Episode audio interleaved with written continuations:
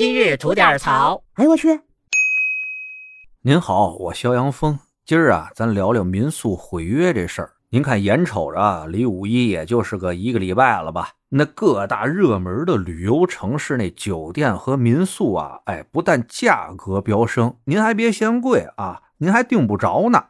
那有那办事直密的朋友呢，老早八早就把自己想住的酒店呀、想住那民宿就给定下了。那定的早，不但有房，而且价格还便宜。而正当这帮朋友们啊畅想了自己这美好的假期的时候啊，突然接着一信儿，原来自己订那民宿啊，哎，住不了了。那具体什么原因呢？什么原因都有，各种原因，反正就是住不了了。您说这事儿糟心不糟心？有一姐们儿就遇着这么一事儿，这姐们儿呢，杭州人啊，想去成都玩去，在三月十六号左右啊，就在网上看到呢一个平台在做活动，说是什么呀？这民宿搞踏青促销活动，那价格呀特别优惠。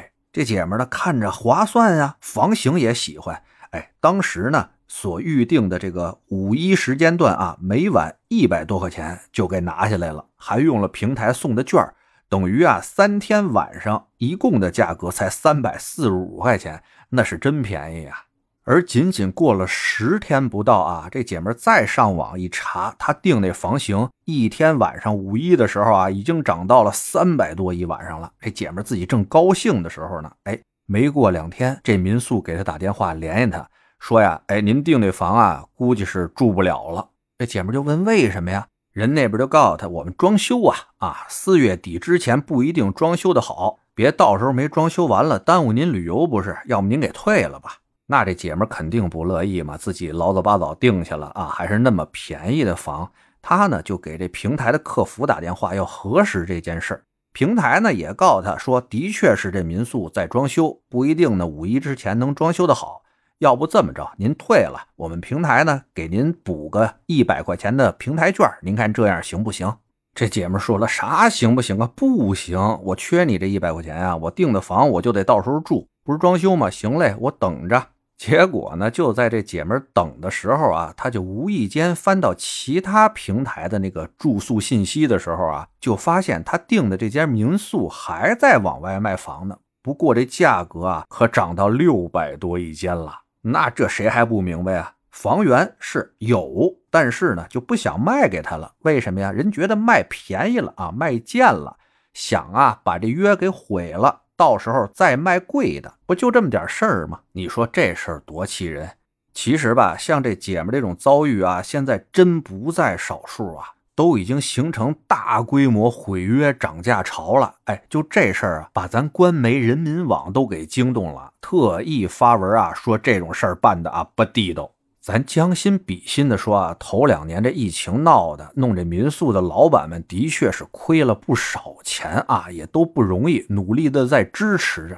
不过说实话，您这不能为挣点钱把，脸都不要了呀？那各种毁约的理由啊，找的那是千奇百怪的。前面跟您说这装修啊，那还是最正常的呢。还有的说什么直接说倒闭了，我们不干了。还有什么换老板的、亲戚来的、老板娘跟谁谁跑了的吧？哎呦，我的天哪，啥理由都有，那是千奇百怪呀。而遇到这种事情呢，我们消费者真是挺无奈的。平台也不是说不管啊。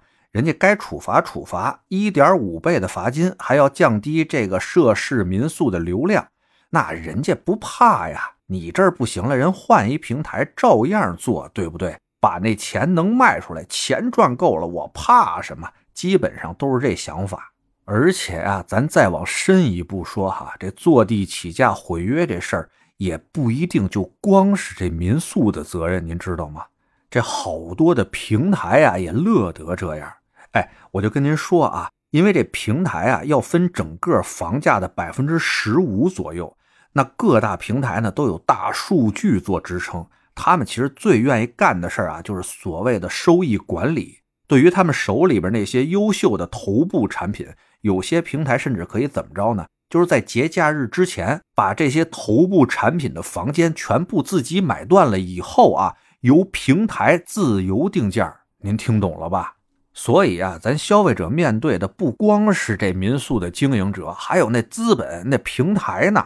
人家面上的事儿啊，做都没楼，做都滋密着呢。该赔你赔你，该处罚处罚，咱按规矩办。这办完了以后，您再有什么不满意的，那您就找不着我了。您自己跟家做心理建设去吧。所以啊，也是建议相关部门啊，加大惩处力度，加强管理，让这糟心的事儿啊能少点哎，就少点好嘞，想聊新鲜事儿，您就奔这儿来；想听带劲儿的故事，去咱左聊右侃那专辑。期待您的点赞和评论。今儿就这，回见了您的。